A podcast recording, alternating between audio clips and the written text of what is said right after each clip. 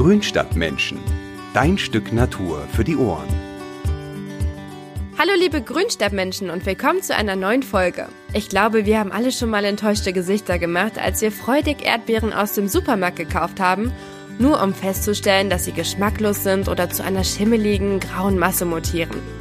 So süß und lecker wie damals aus dem Beet von meinem Opa schmecken sie nämlich nur, finde ich zumindest, wenn man die Früchte selbst anbaut. Meistens esse ich sie pur, aber ich finde Erdbeeren sind auch einfach super, um sein Müsli damit aufzupeppen oder einen Kuchen zu backen. Über Instagram habe ich euch gefragt, was ihr denn über den Anbau von Erdbeeren wissen wollt. Und ihr habt mir auch zahlreich zurückgeschrieben. Also habe ich mich mit Volker zusammengesetzt und hier kommen die Antworten auf eure Fragen. Viel Spaß beim Hören. Ja, hallo Volker, schön, dass du heute wieder mit dabei bist. Hallo Nicole, freut mich auch. Kommen bei dir dieses Jahr dann auch wieder frische Erdbeeren mit Schlagsahne auf den Tisch? Ja, aber dieses Jahr nicht im Garten. Also wir haben nur welche auf dem Balkon. Äh, letztes Jahr hatte ich im Garten noch eine kleine Ernte, aber die Pflanzen, die stammten noch von meinem Vorgänger. Und die waren bestimmt schon sechs, sieben Jahre alt, schätze ich mal. Und da waren dann entsprechend kleine Erdbeeren dran und relativ verschrumpelt. Also die waren schon deutlich degeneriert. Und deswegen habe ich dann beschlossen letztes Jahr, dass ich mich von denen trenne und ich habe bisher noch keine neuen nachgepflanzt. Ich habe auch keine Ahnung, was das für eine Sorte war, die da stand. Ich muss aber sagen, dass ich von den frühen Erdbeeren, die man ja oft schon im April im Supermarkt kaufen kann, nicht gerade begeistert bin. Die werden ja heutzutage fast alle in Folienhäusern angebaut. Und da merkt man einfach, dass die zu wenig Sonne abgekriegt haben. Die sind ja eher fest und geschmacklich auch ziemlich fade. Und ich warte dann eigentlich lieber bis Ende Mai, Anfang Juni und dann kaufe ich Freiland-Erdbeeren. Also die sind vom Aroma wesentlich besser. Ja, das finde ich auch. Ich finde, das ist genau dasselbe Problem wie bei den Tomaten. Die Erdbeeren im April, die ja, schmecken einfach wässrig und irgendwie sind sie halt noch extrem hart. Ja, genau. Und wir haben jetzt, äh, hatte ich ja gerade schon gesagt, auf dem Balkon diesmal so remontierende Erdbeeren gepflanzt, also öfter tragende Erdbeeren gepflanzt. Die haben wir aus dem französischen äh, Gartencenter. Das sind die Sorten Mariguette und Annabelle. Das sind, glaube ich, beides französische Sorten auch. Da haben wir jeweils pro Kasten zwei Pflanzen gesetzt. Da haben wir insgesamt sechs Kästen. Da können wir jetzt den ganzen Sommer mal so ein bisschen naschen. Aber so wahnsinnig viel Ertrag bringen die natürlich nicht. Also wenn man wirklich viele Erdbeeren haben will, dann muss man, muss man eher diese Garten-Erdbeeren anbauen. Ja, ich hatte letztes Jahr diese immer tragende Erdbeersorte Camara, die hatte ich in einer Blumenampel und ich denke, das werde ich dieses Jahr genauso machen, weil die war echt gut. Ähm, aber wenn wir schon jetzt beim Thema sind, wir machen das ja heute ein bisschen anders mit dem Podcast und zwar lese ich dir heute einfach mal ein paar Hörerfragen vor, mhm. die wir zu dem Thema jetzt zugeschickt bekommen haben. Okay. Und die erste, die kommt von Daniela. Dann schieß mal los. Mach ich. Und zwar hat sie uns gefragt, welche Sorten du jetzt empfehlen kannst. Also das ist ja eben gerade schon mal zwei genannt für den Balkon. Ähm, mhm. Ich hatte jetzt eben gerade auch noch mal eine genannt, aber hast du noch mehr auch für den Garten jetzt? Also bei den Gartenerdbeeren, da fällt einem wahrscheinlich zuerst die alte Sorte Senga Sengana ein. Das ist eine deutsche Züchtung aus den 50er Jahren. Die wurde wirklich sehr viel angebaut, so im Ertragsanbau, aber die ist inzwischen nicht mehr so state of the art. Die hat zwar ein gutes Aroma, aber die ist nicht sehr großfrüchtig und die ist auch sehr anfällig für Grauschimmel und auch für Blattfleckenkrankheiten. Und im Ertragsanbau, da ist eigentlich die Sorte El Santa nach wie vor am verbreitetsten. Die kommt aus den 80er Jahren, die ist auch großfrüchtiger, auch sehr ertragreich und auch etwas widerstandsfähiger gegen Krankheiten. Dann fällt mir jetzt noch ein die Sorte Polka. Das ist auch eine alte Ertragssorte, auch aus den 80ern, aber die gilt eigentlich als die Gartenerdbeere mit dem besten Aroma, muss man so sagen. Zumindest wenn es um diese Ertragssorten geht. Also die ist mittel- bis großfrüchtig, auch ziemlich widerstandsfähig.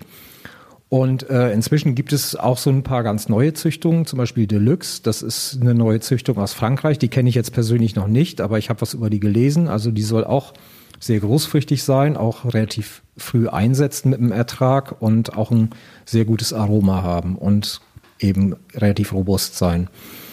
Man muss bei diesen Gartenerdbeeren eigentlich immer so ein bisschen unterscheiden zwischen den Sorten, die wirklich im Ertragsanbau verwendet werden. Das sind, das sind Sorten, die vor allen Dingen auch relativ feste Früchte haben, weil die ja immerhin noch zum Supermarkt transportiert werden müssen und die auch nicht sofort verderben. Also das ist ein ganz wichtiges Zuchtkriterium bei diesen Sorten.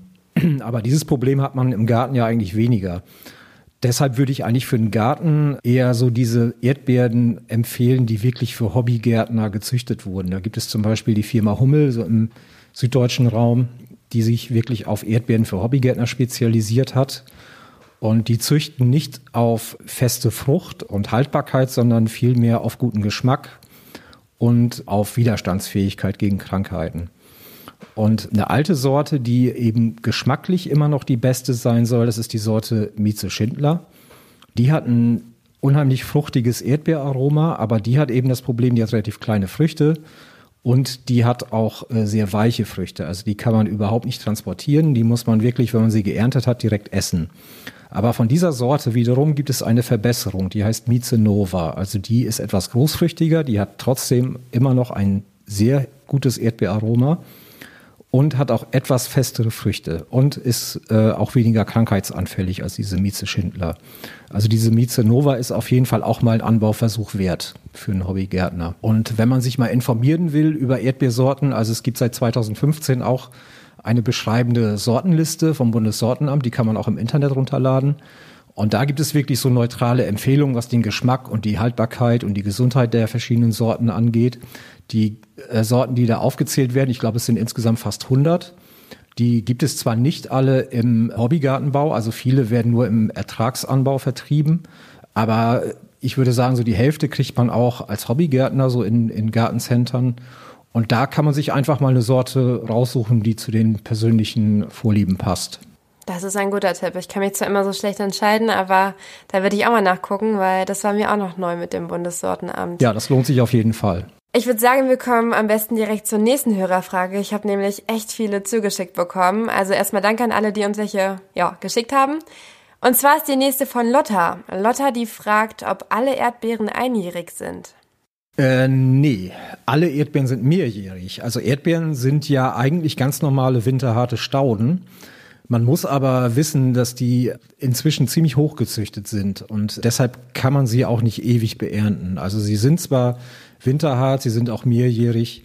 Man kann sie auch theoretisch zehn Jahre im Garten halten, aber die Erträge lassen dann mit den Jahren doch deutlich nach und die Fruchtqualität wird deutlich schlechter. Deshalb kann man sie schon so drei, vier Jahre im Garten halten und beernten, aber danach sollte man die eigentlich austauschen. Hm. Wenn wir jetzt schon bei den Erträgen sind, da passt vielleicht die Frage auch von Jasmin noch dazu. Die möchte nämlich wissen, wie lange denn Erdbeeren an einem Standort bleiben dürfen. Also grundsätzlich kann man die Erdbeeren so lange an einem Standort halten, äh, wie sie noch vernünftige Erträge bringen. Also man muss sie ja zwischendurch nicht umpflanzen. Wenn man dann aber neue pflanzen will, dann ist es ganz wichtig, dass man wirklich den Standort wechselt, weil Erdbeeren wie eigentlich alle Rosengewächse sehr nachbauempfindlich sind. Das heißt, es tritt dann eine sogenannte Bodenmüdigkeit auf. Die führt dazu, dass die neuen Pflanzen am alten Standort, am alten Erdbeerenstandort nicht mehr richtig wachsen. Es gibt inzwischen auch so für den Ertragsanbau ein paar Sorten, die dann nicht ganz so problematisch sind, weil das für die Produzenten natürlich auch schwierig ist, alle drei Jahre die Felder zu wechseln und dann jedes Mal auch eine Anbaupause einzuhalten, bis auf dem Feld wieder Erdbeeren angebaut werden. Aber im Garten, da hat man ja im Prinzip kleine Flächen, wo man die Erdbeeren anbaut und da ist es kein großes Problem. Und deswegen sollte man da tatsächlich gucken, dass man, wenn die alten Erdbeeren nicht mehr so viel Erträge bringen, dass man die neuen dann auf jeden Fall an einen anderen Platz setzt. Loerni, ich weiß nicht, ob ich es richtig ausspreche, oder Lörni, keine Ahnung, ähm, aber die möchte noch gerne wissen, welche Sorten man dann so für ein Hochbeet nehmen kann. Also eigentlich kann man alle Erdbeeren gut ins Hochbeet pflanzen, aber empfehlen würde ich da wirklich die sogenannten remontierenden Sorten. Die haben eben den Vorteil, dass die den ganzen Sommer hindurch Blüten und Früchte tragen und da gibt es, gibt es aus Frankreich ein paar ganz gute Sorten, ähm, die natürlich immer noch nicht auf dem Niveau sind äh, wie die einmaltragenden Erdbeeren, was die Erträge angeht. Und auch die Fruchtgrößen sind ein bisschen kleiner, aber die haben zum Teil auch ein echt gutes Aroma. Also da fällt mir Mara di Bois ein. Das ist eine der bekanntesten öfter tragenden Erdbeeren. Aber auch so etwas neuere Sorten wie Annabelle zum Beispiel oder Mariguette. Also die Mariguette haben wir zurzeit auch im Balkonkasten. Aber auch Floriante ist so eine Sorte, die, die echt gut ist. Oder die Sorte Elan, die ist noch relativ neu. Die soll auch sehr gut sein. Wie gesagt, insgesamt sind diese remontierenden Erdbeersorten kleinfrüchtiger, bringen nicht diesen Massenertrag in kurzer Zeit. Aber so als Naschobst für ein Hochbeet sind die auf jeden Fall zu empfehlen. Und wenn wir jetzt schon beim Thema Hochbeet sind, wir haben da noch eine Frage, passt auch noch zur vorherigen Frage. Wie macht man das denn da mit dem Boden beziehungsweise mit dem Substratwechsel? Also solange man dieselben Pflanzen über mehrere Jahre im Hochbeet anbaut, muss man das Substrat natürlich auch nicht wechseln. Aber wenn die Erdbeeren dann keinen Ertrag mehr bringen, dann ist es schon wichtig, dass man das Hochbeet mit neuer Erde befüllt. Aber die remontierenden Sorten, die verausgaben sich in der Regel nicht so schnell wie diese einmaltragenden Gartenerdbeeren. Und deshalb kann man da durchaus vier, fünf, vielleicht auch sechs Jahre ernten. Und dann ist es ja beim Hochbeet sowieso an der Zeit, dass man das mal neu befüllen sollte. Und dann nimmt man einfach die alte Füllung raus, die kann man im Garten verteilen. Das ist ja immer noch ziemlich gute Komposterde und schichtet das Hochbeet dann einfach neu auf mit komplett neuer Erde. Okay. Mama mit Intuition, die fragt auch nach den besten Sorten für den Balkon. Ähm, in unserer Balkonfolge habe ich schon ein bisschen mit Beate Tipps gegeben, welche Erdbeeren besonders gut für Blumenampeln sind. Du baust ja auch welche an und hast auch eben gerade schon ein paar Sortentipps genannt. Kennst du denn auch ein paar Sorten, die sich besonders gut für den Kübel auf dem Balkon eignen? Ja, also alle immer tragenden Erdbeeren, die man so auf dem Balkon in Kästen anbauen kann, die kann man natürlich auch in Kübel anbauen. Also das ist eigentlich eigentlich gar kein Problem. Man braucht halt ein bisschen Platz für die Ausläufer. Also die kann man dann entweder in etwas höhere Töpfe auf der Erde setzen und lässt die, lässt die Ausläufer dann runterranken. Da gibt es eben auch Sorten, die dann eben an diesen Kindeln, die sich an den Ausläufern bilden, dann sogar im selben Jahr auch wieder blühen und Früchte bilden. Ja, ich finde diese Ausläufer, die sehen auch immer echt schön aus, wenn die da so runterranken. Das macht echt was her. Ja, finde ich auch. Also Erdbeeren sind durchaus auch optisch echt echt ganz nett auf dem Balkon, muss man sagen. Die Mara de Bois hatte ich vorher schon genannt. Das ist so eine, so eine öfter tragende Erdbeere. Die macht das zum Beispiel. Oder auch noch die relativ neue Sorte Diamante. Die soll auch recht starkwüchsig sein. Und du hast bestimmt auch schon mal was von diesen Klettererdbeeren gehört. Hummi oder Klettertoni, das sind so zwei, zwei bekannte Sorten. Die kann man auch gut in Blumenampeln halten. Also diese Klettererdbeeren muss man sagen, das ist ja so ein, kleiner Marketing-Gag, der sehr gut funktioniert hat. Also die gibt es ja jetzt, glaube ich, schon seit 40, 50 Jahren. Das sind auch nichts anderes als relativ stark wachsende, öfter tragende Erdbeeren. Da werden einfach die Ausläufer an so einer Ranksäule hochgebunden. Und dann sieht das so aus, als würde eben diese Erdbeere von selber ranken. Das tut sie natürlich von selber nicht. Also normalerweise würde sie flach über dem Boden wachsen. Aber wenn man diese Ausläufer dann eben immer hochbindet, dann sieht die halt aus wie so eine kleine Kletterpflanze. Also man muss nicht unbedingt eine Klettererdbeere kaufen, man kann sich eben auch einfach so eine Rangsäule basteln und es gibt ja zum Beispiel für Tomaten auch diese Stützen, die, die setzt man auch auf den Topf, damit die Tomaten nicht umkippen. Und da kann man zum Beispiel auch diese remontierenden Erdbeeren gut drin halten und dann eben an diesen Gittersäulen da hochleiten. Und dann hat man auf ziemlich kleinem Raum eine ziemlich gute Ernte, muss man sagen. Ja, gewusst wie. Genau. Alex, der hat uns auch noch gefragt, wie viel Platz denn eigentlich so eine erwachsene mehrjährige Pflanze braucht. Er züchtet die nämlich selber auch in Blumenkästen. Mhm. Also äh, im Blumenkasten würde ich sagen, braucht die Erdbeere schon so 30 Zentimeter. Also wir haben jetzt bei uns sechs Kästen insgesamt, die sind alle 60 Zentimeter und da haben wir jeweils zwei Erdbeeren drin. Und das ist schon der Platz, den man denen geben sollte, weil da, die machen Ausläufer und kommen sich da schon dann mit der Zeit so ein bisschen ins Gehege. Das ist eigentlich ganz okay. Also 30 Zentimeter, so viel haben wir auch etwa im Garten, so viel Pflanzabstand und das passt. Okay, ich würde sagen, wir gehen noch mal ganz kurz zurück in den Garten. Jugot Art hatte mich gefragt, kann ich Walderdbeeren auch als Bodendecker unter Bäumen pflanzen? Ja, das geht und das funktioniert sogar ziemlich gut, wenn der Boden eben entsprechend humusreich und schön durchlässig ist. Es kommt dann natürlich auch ein bisschen auf die Baumart an. Also wenn man Flachwurzler hat, wie zum Beispiel Birken oder Spitzahorn, das ist ein bisschen schwieriger weil die natürlich den Oberboden dann ziemlich stark austrocknen und das mögen Erdbeeren nicht so. Also die brauchen schon ein bisschen Feuchtigkeit im Boden, sind trockenheitsverträglicher als, als man denkt, aber der Boden sollte schon einigermaßen feucht sein. Und dann kann man das mit Walderdbeeren problemlos machen, ja. Ja, und ich finde auch das sieht immer super klasse aus. Also es ist toll. Mhm, ja. Ich habe auch per Sprachnotiz noch eine Frage zugeschickt bekommen, und zwar zum Thema Standort. Ich bin Ludwig und möchte Erdbeeren anpflanzen. Wo fange ich denn da am besten an? Was ist da die beste Erde generell? Also wo pflanze ich da eigentlich dann die Erdbeeren am besten ein? Ja, Erdbeeren sind ja eigentlich Waldpflanzen, aber die Gartenerdbeeren, die brauchen schon einen sonnigen Standort, damit die Früchte eben gut ausreifen. Und der sollte auch nicht völlig windstill sein, also gar nicht so geschützt, sondern immer so ein bisschen Zug haben, weil das wichtig ist, damit die Blätter nach Regenfällen schnell wieder trocknen. Die Erdbeeren sind so ein bisschen pilzempfindlich, was die Blätter angeht. Und deswegen ist das eben relativ wichtig, dass der Standort eher offen ist und sonnig. Die heimischen Walderdbeeren haben wir ja gerade drüber gesprochen und die daraus gezüchteten Sorten, die kann man auch ganz gut in den Halbschatten pflanzen. Also das geht auch. Und äh, wichtig ist eigentlich bei allen Erdbeeren ein humusreicher und vor allen Dingen nicht zu schwerer Boden. Also sie wachsen auf sandigen Boden wesentlich besser als auf lehmigen Boden. Und auf verdichteten Lehmböden, da bekommen die Pflanzen relativ schnell so Wurzelkrankheiten.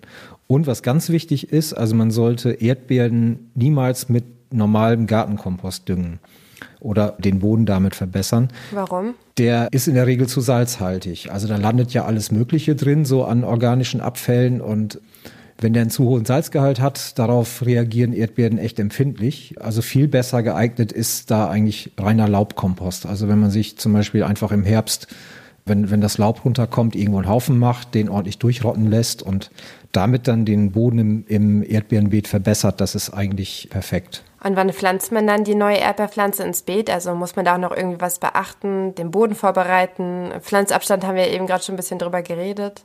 Ja, also die, die Gartenerdbeeren, die pflanzt man eigentlich am besten im Juli oder August. Dann wachsen die noch ganz gut ein und dann bilden die für nächstes Jahr schon mal die Triebknospen. Dann im nächsten Jahr eben auch schon einen ganz ansehnlichen Ertrag. Es gibt um die Zeit auch die sogenannten Frigo-Pflanzen zu kaufen. Das sind relativ kostengünstige Erdbeerjungpflanzen. Die sind wurzelnackt, also die haben keinen Ballen oder auch keinen Topf. Die werden nämlich einfach bis zur Pflanzzeit im Kühlhaus gelagert. Man gaukelt denen quasi vor, dass der Sommer dann der Frühling ist, damit sie nicht, nicht so früh austreiben. Und die kann man dann also so Mitte Juli etwa problemlos setzen. Das ist gar kein Ding. Und remontierende Erdbeeren, die pflanzt man eigentlich eher im Frühjahr. Die werden auch im Gartencenter so ab März eigentlich schon in Töpfen angeboten, oft auch schon blühend. Die äh, bringen dann auch schon die ersten Erdbeeren im Mai oder so geht das eigentlich schon los bei denen, dass man da die ersten Früchte ernten kann. Und äh, dann vielleicht noch kurz zum Boden. Also wenn man Erdbeeren im Topf hält, da kann man eigentlich normale Gemüseerde nehmen. Also die hat eine ganz, ganz gute Zusammensetzung für Erdbeeren. Und im Garten ist äh, schon eine gründliche Bodenlockerung wichtig und eben das Einarbeiten von möglichst viel Laubhumus oder wenn man hat, verrotteten Kumis, der ist auch super für die Beetvorbereitung. Und der Pflanzabstand, hattest du, glaube ich, noch gefragt, also der sollte so zwischen 25 und 30 Zentimetern liegen. Und zwischen den Reiden lässt man dann eher ein bisschen mehr Platz, also bis zu 60 Zentimeter. Aber eigentlich nur aus dem Grund, damit man sich da auch einigermaßen bequem hinhocken kann, um die Erdbeeren zu ernten. Also man könnte sie auch ein bisschen enger setzen. Okay. Denise hat mich noch über Instagram gefragt, wie die perfekte Pflege für die Erdbeeren denn aussieht. Oh, das ist ein weites Feld, sage ich mal. Wenn wir da jetzt mal bei den Gartenerdbeeren bleiben, also man muss, äh, wenn man sie neu gepflanzt hat im Spätsommer, ist es ganz wichtig, dass man die wirklich sehr feucht hält, dass man den auch immer durchdringend gießt. Also lieber ein bisschen seltener gießen, dafür aber wirklich reichlich dass der Boden so bis Spatentiefe durchfeuchtet ist. Äh, das führt dann nämlich dazu, dass die tief einwurzeln. Und je tiefer sie einwurzeln, desto besser kommen sie äh, im nächsten Jahr dann auch mit Trockenheit klar. Ansonsten, ja, es ist halt wichtig, dass man das Unkraut einigermaßen im Griff hat. Also man sollte öfter mal durchjäten. Hacken nicht so, ist nicht so gut. Also wirklich am besten das Unkraut mit den Händen rauszupfen. Gewässert wird dann auch im Frühjahr nach Bedarf, je, je nach Wetterlage. Im Moment ist es ja ziemlich trocken, also jetzt muss man schon die Erdbeeren ordentlich gießen. Ja, dann ab Mai sollte man die Erdbeeren mulchen und zwar mit Stroh. Das ist eigentlich, eigentlich der beste Mulch. Den bringt man dann zwischen den Reiden aus und auch so direkt unter die Pflanzen. Und Stroh hat eben den Vorteil, er hält nicht nur den Boden einigermaßen feucht, sondern er hält auch die Früchte sauber und trocken und äh, reduziert damit so ein bisschen den Grauschimmelbefall, weil viele Erdbeeren ja schon ein bisschen anfällig für Grauschimmel sind. Und wenn die Ernte dann vorbei ist, dann schneidet man alle Blätter ab und auch die Kindel. Und erst dann werden die Pflanzen gedüngt. Also Erdbeeren düngt man wirklich erst nach der Ernte. Da kann man einen organischen Beerdendünger nehmen mit einem Teil äh, des Strohs, das man dann zum Mulchen verwendet hat. Am besten mit einem Teil, der schon ein bisschen angerottet ist. Damit kann man die Erdbeeren dann ringsum nochmal neu ein bisschen einschütten. Also weil die auch gerne so eine, so eine Rohhumusauflage mögen. Und den Rest Stroh, den entfernt man dann aus dem Beet und kann ihn kompostieren oder was auch immer. Außerdem ist es dann noch wichtig, dass man nach der Ernte eben vielleicht mal mit dem Sauzahn durch die Reiden geht, um die Erde da ein bisschen aufzulockern, weil durch das, durch das Ernten ist die ja doch relativ verdichtet, wenn man da öfter durchgelaufen ist. Und ähm, das ist dann auf jeden Fall auch noch zu empfehlen. Ja, ich denke, das sind die wichtigsten Tipps auf jeden Fall. Franzi, die hat schon oft gesehen, dass ein paar Schnecken an ihren Erdbeeren rumgeknabbert haben. Also, man kann es denen ja eigentlich nicht verübeln, aber sie fragt, was kann man denn gegen die Schnecken machen und was für Schädlinge kommen noch so vor? Also Schnecken sind tatsächlich äh, bei Erdbeeren oft ein Problem, natürlich je nach Nässe. Also wenn man feuchtes Frühjahr hat, dann ist es aber wirklich manchmal heftig. Naja, was man gegen Schnecken machen kann, da, ich sag mal, sind die Möglichkeiten begrenzt. Mulchen mit Stroh ist auf jeden Fall schon mal gut, weil Schnecken nicht so gerne über, über das trockene Stroh kriechen. Ansonsten hilft tatsächlich nur absammeln und wenn man will, Schneckenkorn. Ansonsten gibt es da tatsächlich nicht so viele Möglichkeiten. Man kann es mit dem Schneckenzaun versuchen, also das Beet mit dem Schneckenzaun einzufassen, wenn es nicht zu groß ist, sonst wird es auch ein bisschen aufwendig. Aber da muss man trotzdem je nach Beetfläche immer noch gucken, ob da irgendwelche Schnecken drin sind. Zum Teil schaffen die es dann immer auch wieder über diesen Schneckenzaun rüber zu klettern oder es sind einfach Schneckeneier, die vorher schon im Beet waren und ähm, die dann schlüpfen. Ja, das sind so die, die wichtigsten Maßnahmen gegen Schnecken. Und was man bei Erdbeeren aber auch oft hat, Vogelfraß. Also Amseln zum Beispiel, die fressen auch sehr gerne Erdbeeren und äh, das sieht man dann manchmal auch, dass, äh, dass die da so ein Stück rausgepickt haben. Aber gegen Vögel kann man eigentlich ganz gut Netze aufspannen. Also dann kommen die da nicht mehr ran. Man steckt dann so Bambusstäbe oder sowas in die Erde und da zieht man das Netz drüber. Man sollte ein möglichst äh, feinmaschiges Netz nehmen, damit die sich nicht darin verfangen. In den grobmaschigen verfangen die sich leichter. Und äh, ja, dann ist es, ist es eigentlich kein Problem. Zum Thema Krankheiten habe ich auch noch eine Sprachnachricht von Tobi aus Bremen zugeschickt bekommen. Und zwar die hier. Hey Nicole, ihr habt in der Tomatenfolge über Braunfäule geredet. Wie sieht das eigentlich bei Erdbeeren aus? Sind da Pilzkrankheiten auch ein Problem? Und was tut man dagegen? Das hattest du ja eben gerade schon kurz erwähnt. Aber was kann man denn jetzt wirklich dagegen tun? Ja, also Grauschimmel hat sehr viel mit Feuchtigkeit zu tun. Also wenn, wenn das Frühjahr wirklich feucht ist, dann tritt er halt gehäuft auf. Und wie ich vorhin schon gesagt habe, das Thema Mulchen ist wichtig. Also damit kann man Grauschimmel schon einigermaßen zurückdrängen, weil die Früchte dann eben trocken bleiben, auch auf der Unterseite nicht so schnell dauerfeucht sind. Und also Mulchen ist eigentlich äh, die wichtigste Maßnahme gegen Grauschimmel. Wenn man dann ein paar infizierte Früchte sieht, dann ist natürlich auch wichtig, dass man die pflückt und entsorgt, weil die Pilzspuren sonst auch auf andere Früchte übergreifen können. Und was sonst bei Erdbeeren noch ein Problem sein kann, das sind Wurzelkrankheiten, hatte ich vorhin, glaube ich, auch schon mal kurz erwähnt. Die treten eben vor allen Dingen auf, wenn der Boden nicht vernünftig vorbereitet wurde oder wenn es wirklich ein sehr schwerer, lehmiger Boden ist. Also da kann das dann wirklich schon vorkommen, dass die Erdbeeren plötzlich nicht mehr wachsen und, und komplett eingehen. Gegen Wurzelkrankheiten eben gute Bodenvorbereitung, viel Humus einarbeiten, das sind so die, die wichtigsten Maßnahmen. Und dann gibt es noch die Blattpilze, also die sogenannte Weiß- und Rotfleckenkrankheit. Da kann man bis auf einen luftigen Standort, kann man dagegen wenig vorbeugen. Also ich kenne keine Erdbeere, die nicht früher oder später von diesen Blattpilzen befallen wird. Das ist eigentlich auch der Grund, warum man das alte Laub äh, nach der Ernte gleich abschneiden sollte und, und wirklich auch aus dem Beet entfernen sollte. Und auch die, die Kindel, also die, die Ausläufer abschneidet. Aber es gibt bei, diesem, bei dieser Weiß- und Rotfleckenkrankheit schon auch sortenbedingt Unterschiede. Also es gibt da Sorten, die sind dafür anfälliger und dann gibt es auch welche, die sind einigermaßen widerstandsfähig. Gerade die neueren, die sind tatsächlich oft auch auf viel stärker auf Gesundheit gezüchtet als die alten Sorten. Und die kommen damit manchmal dann auch tatsächlich besser klar. Ich wurde auch noch ganz oft gefragt, wie und ob man seinen Ernteertrag steigern kann. Zum Beispiel hat mich das Müsli unterstrich 11 gefragt. Ich sag da mal vielleicht kurz selber was zu. Also Erdbeeren sind ja Selbstbestäuber. Also das bedeutet, wie der Name auch schon sagt, dass die Pflanzen ja in der Lage sind, die Blüten mithilfe ihres eigenen Pollens selbst zu bestäuben. Denn Erdbeeren haben ja zwittrige Blüten. Und bei der Selbstbestäubung, da fällt der Pollen von den Blüten dann auf eine andere Blüte und deren Blütenstängel herab. Es wurde aber herausgefunden, dass Erdbeeren viel größer sind und auch sogar viel besser schmecken, das hast du vielleicht auch schon mal gehört, Volkert, wenn sie von den Bienen bestäubt werden. Ja, tatsächlich, das habe ich auch schon mal gehört. Mhm.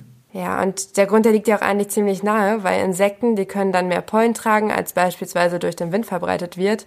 Und außerdem verteilen dann halt die Bienchen durch das Herumkrabbeln auf den Blüten die Pollen einfach viel besser. Hast du das auch schon bei dir beobachtet mal?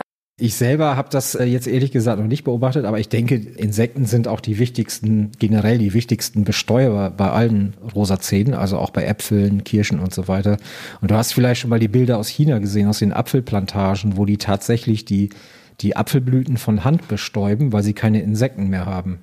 Da gehen die, gehen die wirklich mit so großen Puscheln da durch die Reihen und tupfen da den Blütenstaub auf die Blüten. Also das ist schon ziemlich bizarr. Aber wir hoffen, dass das bei den Erdbeeren nicht so weit kommt eines Tages hier in Deutschland. Ne? Aber das kann ich schon nachvollziehen, ja, dass die Bestäubung durch Bienen auf jeden Fall intensiver ist und auch zu, zu besseren Früchten führt, ja. Kleinstadtgrünzeug hat das Problem, dass die Erdbeeren zwar blühen, aber keine Früchte tragen. Woran liegt das? Das kann zwei Ursachen haben. Die eine Ursache ist Spätfrost. Also wenn es nochmal kräftig friert nachts im April oder so und viele Blüten sind schon geöffnet bei den Erdbeeren, dann kann das tatsächlich sein, dass die erfrieren und dann bringen sie natürlich auch keine Früchte. Der zweite Fall ist, dass die nicht ausreichend von Insekten bestäubt werden. Dann liegt das in der Regel auch daran, dass die Witterungsbedingungen nicht optimal waren. Also wenn man, wenn man im April aufgrund niedriger Temperaturen, viel Regen und bewölktem Himmel relativ schlechte Flugbedingungen für Insekten hat, wenn die sich einfach nicht so richtig aus ihrem Bau raustrauen, dann hat man natürlich auch das Problem, dass die Blüten zu einem Großteil nicht bestäubt werden und man dann auch eine entsprechend schlechtere Ernte hat. Okay, aber die Pflanzen an sich sind nicht krank. Nein, also krank sind sie nicht. Also wenn sie blühen, dann tragen sie normalerweise auch Früchte. Es sei denn, diese, diese Früchte werden nicht bestäubt, weil entweder sie erfroren sind oder es zu wenig Insektenflug gab. Die liebe Franzi, von der habe ich vorhin auch schon eine Frage vorgelesen, die hat uns sogar noch eine zweite geschickt. Und zwar möchte sie auch noch wissen, ob man Erdbeeren auch selber vermehren kann. Ja, das kann man. Man kann einfach die Kindeln abschneiden und wieder einpflanzen. Äh, man sollte dann aber tatsächlich gezielt auswählen, von welchen Pflanzen man die nimmt. Also man sollte ein bisschen gucken, welche Pflanzen haben denn besonders viel getragen, welche haben eine besonders gute Fruchtqualität. Da muss man dann während der Erntezeit so ein bisschen drauf achten. Und dann markiert man diese Pflanzen einfach mit einem Stock oder sowas, damit man die wiederfindet. Und von diesen nimmt man dann Kindeln wenn die Ernte vorbei ist, dann trennt man die Kindel ja eh ab und die pflanzt man dann einfach an einer anderen Stelle wieder ein. Man hat natürlich ein bisschen das Problem bei dieser Vermehrungsart, also Erdbeeren degenerieren ja so ein bisschen mit den Jahren, tragen also weniger Früchte und zum Teil kriegen sie auch Virosen, also es werden halt durch verschiedene Schädlinge irgendwelche Viren übertragen. Dann hat man natürlich, wenn man die Ableger nimmt, oft das Problem, dass dieses Degenerationsstadium auch schon so ein bisschen mit auf auf die Tochterpflanze übertragen wurde. Also in der Regel tragen diese aus Ablegern vermehrten Erdbeerpflanzen nicht so gut, als wenn man wirklich äh, neue Jungpflanzen im Handel kauft. Äh, Im Handel werden ja Jungpflanzen durch Meristemkultur vermehrt. Das heißt, man nimmt ganz kleine Zellhäufchen eigentlich aus dem Teilungsgewebe und das ist eigentlich die beste Vermehrungsmethode für Erdbeeren, weil man da wirklich ausschließen kann, dass da irgendwelche Viren oder sowas mit übertragen werden. Also da hat man wirklich virusfreie Jungpflanzen. Das erzielt man eben über die Ableger nicht. Ja, was auch eine ganz schöne Fummelarbeit. Das haben wir immer bei uns in der Uni gemacht. Und wenn da irgendwas mal nicht steril ist, dann funktioniert schon direkt nicht und du hast dann einen kompletten Pilzrasen. Ja, ja, das ist, ich habe das auch mal gesehen. Ja, das ist schon echt ziemlich ausgeklügelt, wie das so gemacht wird. Da werden ja so kleine Zellkulturen auf Agar-Agar, glaube ich, angezogen. Ne? Das ist irgendwie so ein Algengelee oder sowas. Also das ist schon, das ist schon heftig. Aber das, das wird ja bei Stauden auch immer mehr gemacht. Also es gibt ja auch ganz viele Stauden, Jungpflanzen, die kann man eigentlich nur noch ähm, durch diese sogenannte In-vitro-Kultur vermehren, zum Beispiel Rittersporen oder auch Phlox.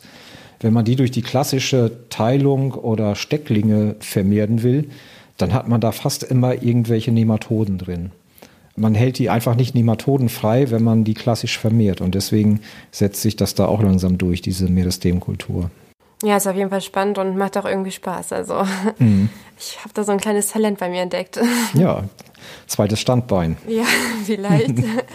Also man sieht es ja auch oft oder man hat es auch schon mal gelesen, die Erntehelfer, die müssen ja ganz früh aufstehen, wenn sie dann wirklich aufs Erntefeld gehen weil es da dann halt noch ziemlich kühl ist und sobald die Sonne dann wirklich rauskommt, dann werden die Früchte ja weich und sind dann halt ziemlich druckempfindlich.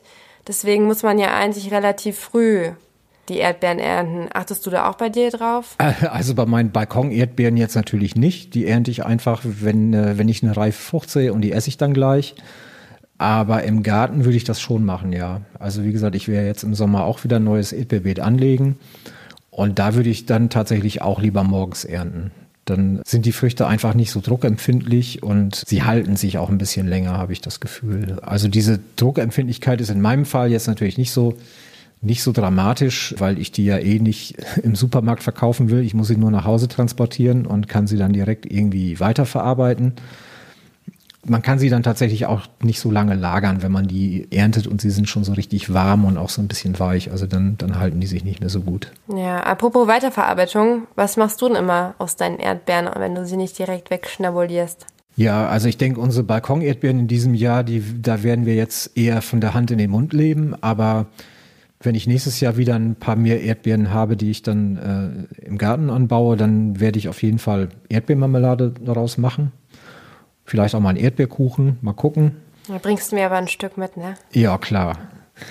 Und äh, mein, mein Favorit ist allerdings keine reine Erdbeermarmelade, sondern Erdbeerstachelbeermarmelade. Ich weiß nicht, ob du die schon mal gegessen hast. Nee, ich esse immer Erdbeermarmelade mit Brombeeren und mit Himbeeren. Also die Kombination mit Stachelbeeren, die musst du auch mal ausprobieren. Die ist echt gut. Also die haben dann so ein, äh, zum einen dieses fruchtige Erdbeeraroma, aber dann auch noch so eine schöne säuerliche Note von den Stachelbeeren.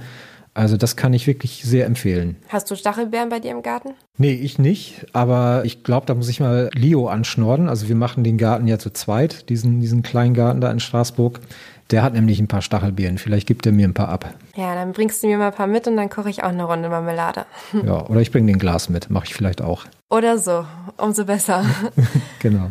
Okay. Ja, das waren jetzt echt viele Fragen heute. Danke auf jeden Fall, dass du wieder Rede und Antwort gestanden hast. Ja, gerne. Und ja, ich würde sagen, bis zum nächsten Mal und ein schönes Wochenende. Danke, das wünsche ich dir auch. Bis zum nächsten Mal. Ja, danke schön. Bis dann. Ciao. Bis dann. Ciao. Wie esst ihr denn eigentlich eure Erdbeeren am liebsten? Pur oder als Marmelade auf euer Brötchen? Vielleicht habt ihr ja auch ein Special-Rezept für mich, was ich unbedingt mal ausprobieren soll. Wenn ja, dann schickt es mir gerne an grünstabmenschen.burda.com. Grünstadtmenschen bitte mit UE und nicht mit Ü bei der E-Mail-Adresse, sonst, ihr wisst es ja vielleicht schon, kommt die E-Mail leider nicht bei mir an. Oder ihr schreibt mir einfach über Instagram, das geht natürlich auch. Folgt auch gerne dem Podcast, dann verpasst ihr nämlich nächsten Freitag die neue Folge mit dem Pflanzenarzt René war das nicht. Mit ihm spreche ich darüber, wie Schädlinge möglichst schnell das Weite suchen und zwar ohne, dass man die Chemiekeule dafür rausholen muss. Also, abonnieren nicht vergessen und bis nächste Woche dann. Eure Nicole.